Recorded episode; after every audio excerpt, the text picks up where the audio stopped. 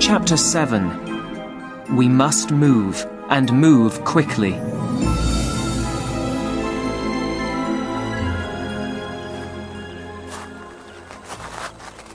The next morning, I felt somebody touch my arm, and my hand went to my gun. Then I opened my eyes, and I saw Lord John on his knees at my side. His clothes were ragged and dirty. His thin face was scratched and bloody, and his eyes were wild. Quick, young friend, He shouted. get the rifles, get some food. Now run! A minute later, Lord John and I were running through the forest, with a rifle under each arm and our hands full of food. At last, he pulled me to the ground. There, He said, I think that we're safe here. What's happened? I asked. Where are the professors? The ape men got us. It was early in the morning. They jumped out of the trees onto us. They look like animals, but they talk in a strange language and fight with sticks and stones. They're as big as men, but stronger. While Lord John was telling me this, he was looking quickly from left to right all the time, with his gun ready in his hand. They took us to their town, dragging us along like animals. He said, When we got there, they tied us up and kept us as prisoners. but what about you? I told him about my adventures in the night. You say you saw caves. He went on, Well, we've seen the Indians who live there. From what Challenger says, they clearly found their way up from the forest floor to the plateau much later than the ape men. They live on that side of the plateau. The ape men live on this side. And there's a bloody war between them. Yesterday, the ape men caught twelve of these Indians and brought them back as prisoners. Now, do you remember that forest of sharp bamboo sticks? Well, it's just under Ape Town, and that's the jumping off place for their prisoners. One by one, the line of Indians had to jump off the cliff while everyone watched. The bamboo went through those poor men like knives. It was horrible. Well, I was sure that we were next. But they decided to keep us together with five of the Indians until today. I escaped this morning by kicking my guard in the stomach, and I ran back to the camp to get the rifles. Just then, we heard strange noises coming near us. Shh! Here they come. I looked through the trees and saw the ape men. They walked one behind the other, with short legs, great round backs, and long arms which touched the ground. I took my gun, No, not here. said Lord John. We'll have better luck on open ground, where they can't run as fast as us. Let's wait a while. We had breakfast in our hiding place, then began our slow and careful walk through the forest. After about an hour, Lord John fell down behind some trees, pulling me down with him. We're here. I hope that we're not too late. he said very quietly. I looked through the trees. I will never forget the sight which met my eyes. On open ground near the edge of the cliff, there were about a hundred of the red, hairy ape men. In front of them stood a line of prisoners five Indians and two white men, Challenger and Summerlee. Then the chief of the ape men held up his hand. Two large ape men caught an Indian by his leg and arm and threw him over the edge of the cliff. The ape men then all ran to the edge and watched the poor Indian fall to a horrible death. They all laughed and screamed with joy, then waited for the next man. This time, it was Summerlee. The two ape men pulled his tall, thin body to the edge of the cliff. Challenger turned to the chief, moving his arms about wildly. The chief pushed Challenger away and held up his hand. But then there was a loud crash from Lord John's rifle, and the chief fell to the ground. He was dead. Shoot at them! shouted Lord John. Shoot, my boy! Shoot! We shot and shot, again and again. The ape men ran around wildly. They could not understand where this deadly rain was falling from. Then, all at once, they left their prisoners and escaped into the trees. Challenger and I took poor Summerlee and ran with him.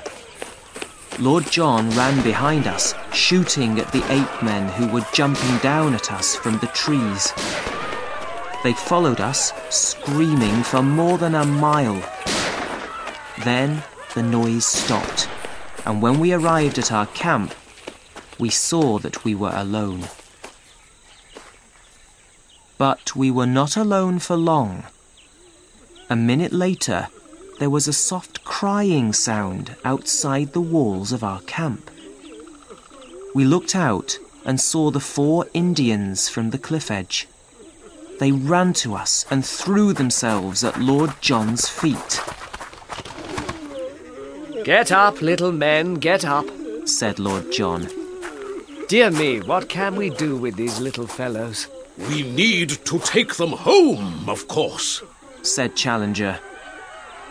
Far away, we heard the sound of ape men's excited voices.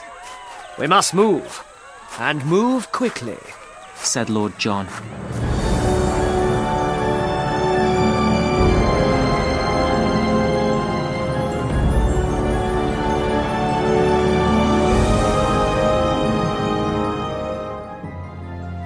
Half an hour later, we were all at our hiding place in the forest.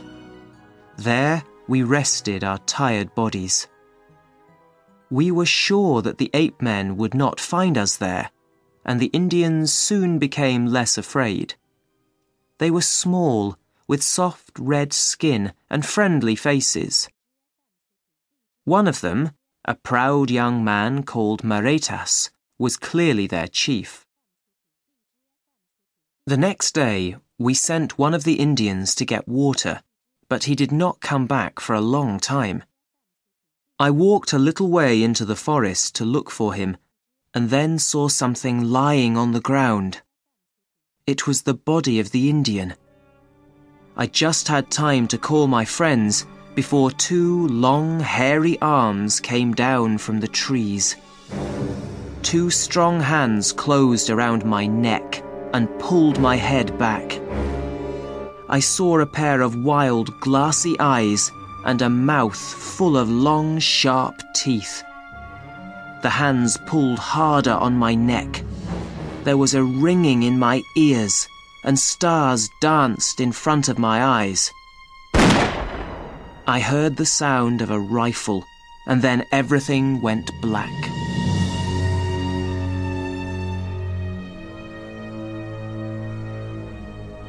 When I woke, I was in our hiding place, and Lord John was giving me water. Challenger and Summerlee stood behind him, looking worried. We nearly lost you there, young friend, said Lord John. We now knew that the ape men were all around us, watching our every move. Early that afternoon, we left our hiding place. The horrible cries of the ape men rang in the trees behind us. Our fine young Indian chief walked in front. Next came the other two Indians, and last came four very tired, dirty, and untidy white men.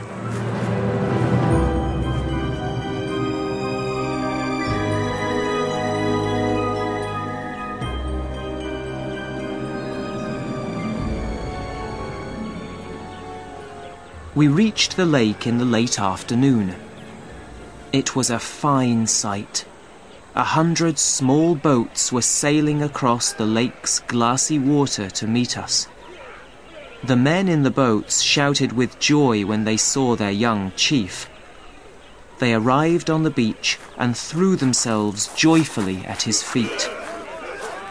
Maretas's father, the old chief, arrived wearing a beautiful animal skin. Maretas pointed at us and said a few words to his father. The chief shook our hands, then all the Indians fell down at our feet. I felt very uncomfortable at this, and I could see that Summerlee and Lord John felt the same. But Challenger loved it. Ah, yes. He said, looking down at them with a proud smile. These people know an important man when they see one. It was clear that the Indians were ready for war. Each man had arrows and a bamboo with a sharp bone at the end. They sat down in a circle and began to talk. Well, Said Lord John, I'm going to go with our friends here and fight those ape men. What about you? I agreed at once. Challenger, too, was ready to fight. And in the end, even Summerlee said that he would come with us.